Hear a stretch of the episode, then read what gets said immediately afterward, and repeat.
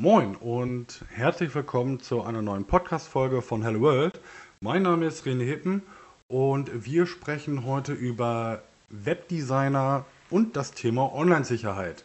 Ja, wie eben schon gesagt, geht es um Webdesigner, Schrägstrich Werbeagenturen und das allzeit beliebte Thema Online-Sicherheit. Ich sehe immer mehr und mehr Agenturen, die Online-Sicherheit mit anbieten.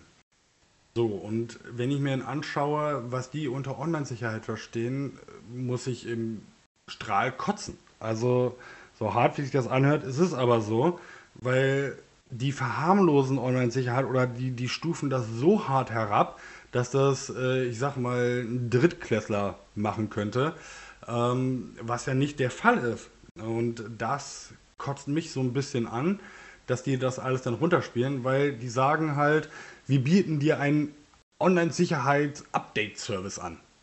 Mm, okay, alles klar. Oh, gut. Also, was bieten die an? Updates. Wow, gut. Gehört auch mit zur Online-Sicherheit dazu, ja klar. Aber wo sind denn die Schritte davor? Ich sehe ja, nehm, so, trennen wir mal gerade. So, wir nehmen jetzt mal, ähm, wir gehen jetzt mal durch, zum Beispiel an am Hand von WordPress. So, die meisten Agenturen setzen ja heutzutage auf WordPress, äh, weil das ja halt wirklich einfach ist und der Einstieg in Webdesign auch einfacher ist dadurch, weil keiner muss mehr HTML können, keiner muss mehr CSS können, keiner muss mehr JavaScript können, weil es gibt ja für alles Plugins und da ist schon so der erste Knackpunkt. Also wenn ich Webdesigner bin und ich nenne mich auch so, dann sollte ich verdammt nochmal auch mein Handwerk kennen. Heißt also, wie ist HTML-Struktur? Was ist CSS? Was ist denn einem ehemaligen CSS und was ist bei der Version 3? So, wie funktioniert JavaScript? Ähm, was ist PHP? Was ist denn eine Datenbank? Das wissen die meisten gar nicht. Die, das ist so, als würde ich einem Bäcker sagen, machen wir ein Brot, aber er hat keine Ahnung von äh, Teig. Das ist genau das Gleiche. Ich kann mich dann ja auch nicht Bäcker nennen. Also man, als Webdesigner sollte man schon ein Grundverständnis haben bezüglich der Struktur von einer Web-Applikation. Die, die ich halt gerade genannt habe. HTML-Struktur, CSS-Struktur, äh, was ist PHP, was ist JavaScript, äh, was ist zum Beispiel ein iFrame oder, oder, oder. Sondern für mich sind das keine Webdesigner, die irgendwelche Webseiten zusammenklicken und sagen, hier Webseite fertig. Hört sich hart an, ist aber leider meistens so. Ähm, äh, die meisten vergessen halt schon vor der Installation die ersten Maßnahmen, zum Beispiel bei WordPress, zu testen oder mehr oder weniger einzustellen. Nicht zu testen, sondern einzustellen. Äh, das beginnt halt schon vor der Installation dann muss ich die wp-config.php anpassen. Ähm, ich muss die HTSS anpassen. Ähm, ich muss den WP-Content-Ordner anpassen, äh, eventuell sogar die einzelnen Dateien an Berechtigungen anpassen und die Ordner anpassen, äh, auch die Berechtigung davon halt. Ähm, dann muss ich den Upload-Ordner anpassen. Das sehe ich bei den meisten Webseiten nicht. Ähm, das ist auch genauso wie wenn man halt zum Beispiel bei der WP-Config äh, drin ist, das erste, was ich da immer ändere, ist zum Beispiel dieser Tabellenpräfix. So, und der Tabellenpräfix ist ja das, was in der Datenbank steht. Also sprich, äh, wenn ich in eine Datenbank reingehe, habe ich verschiedene Tabellen und da steht dann halt links, standardmäßig von WordPress, WP unterstrich. So, und dann kommt die Haupttabelle mehr oder weniger, wie sie eigentlich heißt. Also sprich Options, User, etc. So. Und man hört ja immer mehr und mehr von irgendwelchen äh, Hackerangriffen. Das sind dann aber nicht irgendwelche Leute, die irgendwo im Keller sitzen beim Mami und mit Chips und äh, Cola sich äh, begnügen, sondern das sind automatisierte Prozesse. Das sind irgendwelche Bots, die losgeschickt werden. Die gucken sich halt die Grundstruktur an der jeweiligen Web-Applikation. Sehen die halt zum Beispiel, ah, das ist eine WordPress-Web-Applikation dann geht der Bot halt weiter und macht dann halt weitere Abfragen. So, was ist denn, wenn ich zum Beispiel domain.de slash wp-admin aufrufe? Werde ich dann halt weitergeleitet auf die wp-login.php? Kriege ich da eine Fehlermeldung, ja oder nein? Nein, kriege ich nicht. Gut.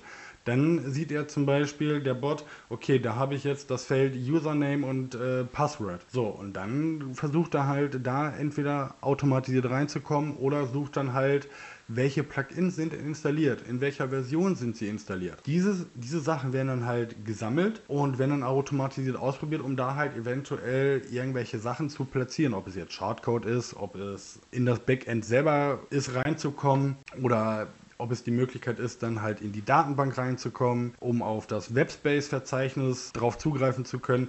Das läuft heutzutage alles automatisiert ab und dieses Business ist halt ein verdammtes Milliardenbusiness. Das wissen halt die meisten Leute nicht. Damit verdient man scheißen viel Kohle. Wenn ich, wie gesagt, das sehe, was ich eben gerade schon am Anfang gesagt habe, da ist es nicht getan, einfach Updates einzuspielen und zu sagen, yo, wir machen jetzt Online-Sicherheit. Nee, äh, nee, das hat nichts mit Online-Sicherheit zu tun. Das ist einfach ein minimales Stück von Online-Sicherheit. Das ist so, als würde ich meinen PC nie updaten. Auch scheiße, ja. Also sprich, das ist eine Grundvoraussetzung, das sollte man machen. Da gehört halt auch bei einer Web-Applikation, gehört einfach auch dazu, dass man das Grundgerüst dementsprechend vom Standard so weit abändert, dass die Bots nach dem zweiten, dritten Versuch eventuell sagen, nee, kein Bock, die verwerfen wir, wir gehen zu einer anderen, es gibt ja genug Webseiten. Das sind halt einfach schon Schutzmaßnahmen schon vor der Installation von WordPress kann man schon so einiges bewirken, wo dann schon der Bot sagt, nee, hier ist nicht, die melde ich nicht zurück, weil sich das nicht rentiert, weil der Aufwand zu groß ist. Ganz ehrlich, Hacker, Schrägstrich Angreifer, die haben auch keinen Bock mehr, da irgendwie stundenlang an irgendwas dran zu sitzen. Die suchen sich halt auch nur die leichten Ziele, weil sie halt darauf aus sind, Schadsoftware zu verbreiten, schnell an irgendwelche Kundendaten zu kommen, um die dann halt weiter zu veräußern. Mehr ist das nicht. Es ist nicht so, als wie in irgendwelchen komischen äh, Filmen dargestellt, so mit äh, drei Klicks und ich bin in irgendein super geiles System und mir laufen die Matrix-Schriften darunter. Nee, so ist das nicht. Ein Hacker bemüht sich eigentlich wirklich dann erst, wenn es, wenn es wirklich ein Ziel ist von Interesse ist. Ich sag mal, größere Unternehmen, Konzerne. Da werden, werden schon andere Geschütze aufgefahren. Aber bei kleinen Unternehmen, das sind halt die ist die größte Angriffsfläche. Da geht es nicht darum, das Unternehmen an sich zu schädigen, sondern einfach um schnell irgendwelche Schadsoftware herunter äh, oder mehr oder weniger Schadsoftware darüber zu verbreiten oder halt um Kundendaten abzufangen über Formulareingaben ähnliches oder halt darüber Spam zu verteilen. Da gibt es ja viele Möglichkeiten. Aber so an sich interessieren sie nicht für das Unternehmen, sondern einfach nur, guck mal, da ist eine Hintertür, da können wir rein und dann machen wir verbreiten wir unsere ganzen Sachen. Darum, die sehen das nicht direkt an den Unternehmer ab, es ist halt nur der einfache Weg, um sowas halt äh, zu verbreiten. Und da müssen halt Werbeagenturen, Schrägstrich Webdesigner auch umdenken. Wenn die sagen, hier, wir können das nicht, dann müssen sie auch die Cojones dafür haben, dem Endkunden zu sagen, hier, wir machen dir das schön, Dafür sind ja Webdesigner ja eigentlich da. Oder die machen das hübsch, die machen es ansprechend für die Zielgruppe, für potenzielle Kunden oder ähnliches. Die machen das halt, dass es schön aussieht. Dafür sind ja eigentlich Webdesigner bekannt. Für das Grundgerüst im Hintergrund, da sind auch wieder andere Leute eigentlich äh, wieder für zuständig. Darum soll, soll man ja, wie sagt man so schön, äh, Schuster bleibt bei deinen Leisten. Rate ich jeder Werbeagentur und Webdesigner auch, die keinen eigenen Online-Sicherheitsexperten äh, zur Verfügung haben, der sich auf Web-Applikationen spezialisiert hat. Weil ein äh, Sicherheitsexperte für Online-Sicherheit ist nicht gleich auch für Web-Applikationen spezialisiert. IT ist halt ein verdammt großer Bereich. Das wissen wir ja alle. Darum, da muss man dann halt gucken, habe ich jemanden, der sich damit auskennt, den ich dann mit ins Boot hole aus meinem Team? Ähm, muss ich ihn eventuell dafür noch schulen? Oder hole ich halt einen Drittanbieter rein? Das, was wir zum Beispiel mit unserer Firma machen, wir arbeiten viel mit Werbeagenturen zusammen, halt im Hintergrund. Wir tauchen selber nicht auf, aber dann die Werbeagentur selber kann dann halt sagen, hier, wir bieten Leistungen Online-Sicherheit mit an, um halt auch einmal diesen Mehrwert zu haben gegenüber den potenziellen Kunden oder halt den bestehenden Kunden einen Mehrwert zu bieten, zu sagen, hier, deine Webseite ist auf Stand XY safe. Man kann sie dann auch zertifizieren lassen, weil wir hier in Deutschland äh, stehen wir ja voll auf Zertifizierungen, damit denn der Endkunde ja halt einmal Gewissheit hat, klar, aber halt auch, dass er seinen Kunden, seinen Kunden dann wieder zeigen kann, hier guck mal, ich kümmere mich um die Sicherheit von euch. Da will ich halt einfach nur, wie gesagt, ein bisschen so sensibilisieren, man, wenn man eine Webseite in Auftrag gibt als Auftraggeber, dass man halt auch da auf Nummer sicher gehen muss, sollte, ist meine Webseite oder meine Webapplikation im Allgemeinen soweit sicher wie der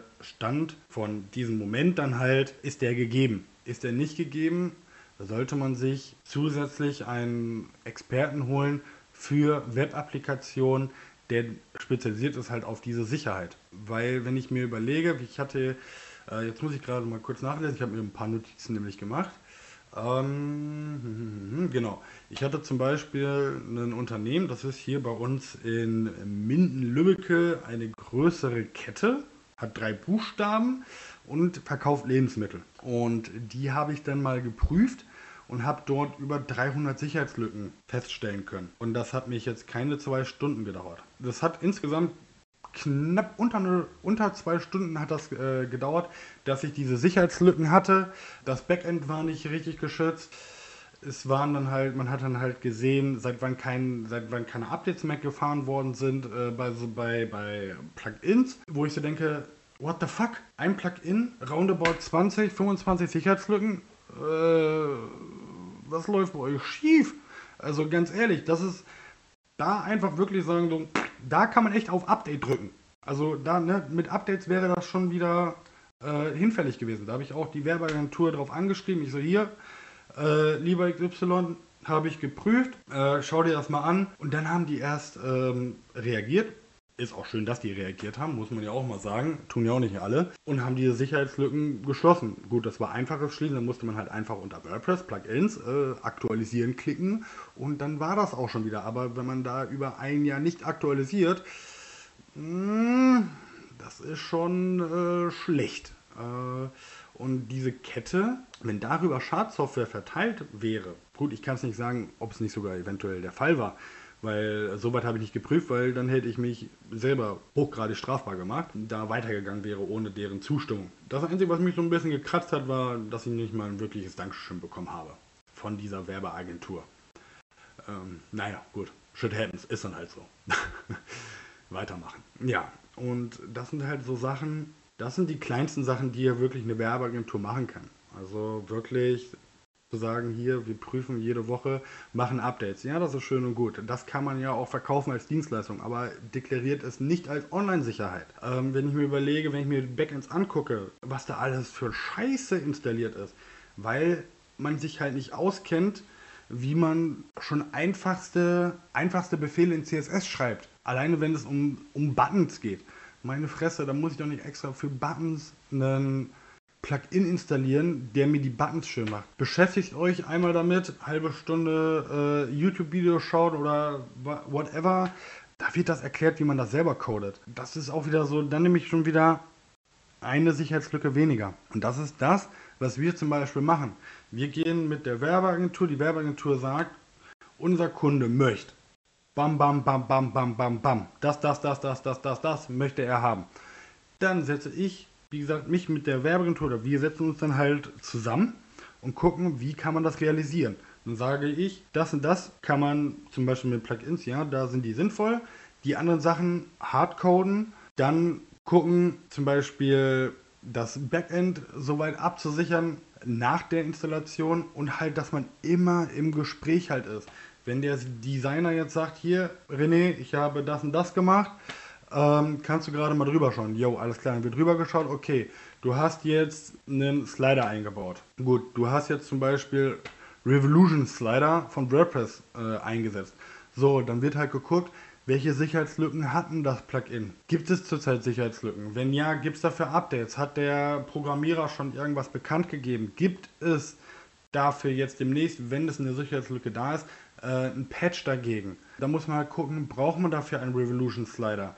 Kann man das nicht eventuell selber äh, kurz coden? Das sind immer so Sachen, da denkt man halt nicht dran, weil heutzutage ist es halt echt einfach. Ähm, da wird einfach nur zusammengeklickt, hier, pff, fertig. Mm, so ist das nicht. Wie gesagt, man muss halt immer darauf achten, man muss immer diese Sicherheit im Hinterkopf mit drin haben.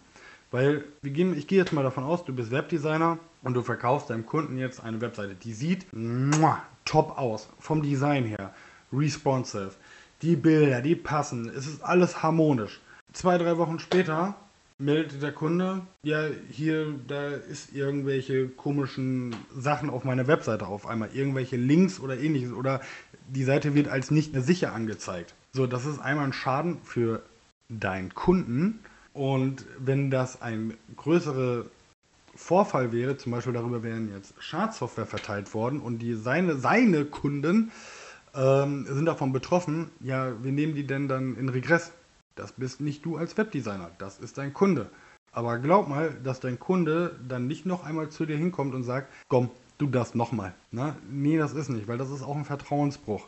Und daher die Cojones haben und zu sagen, ja, ich mache dir die Webseite optisch Bombe, das ist mein Handwerk, aber für Bereich Absicherung der Webapplikation habe ich jemanden, der sich darum kümmert. Das kostet dann eventuell mehr.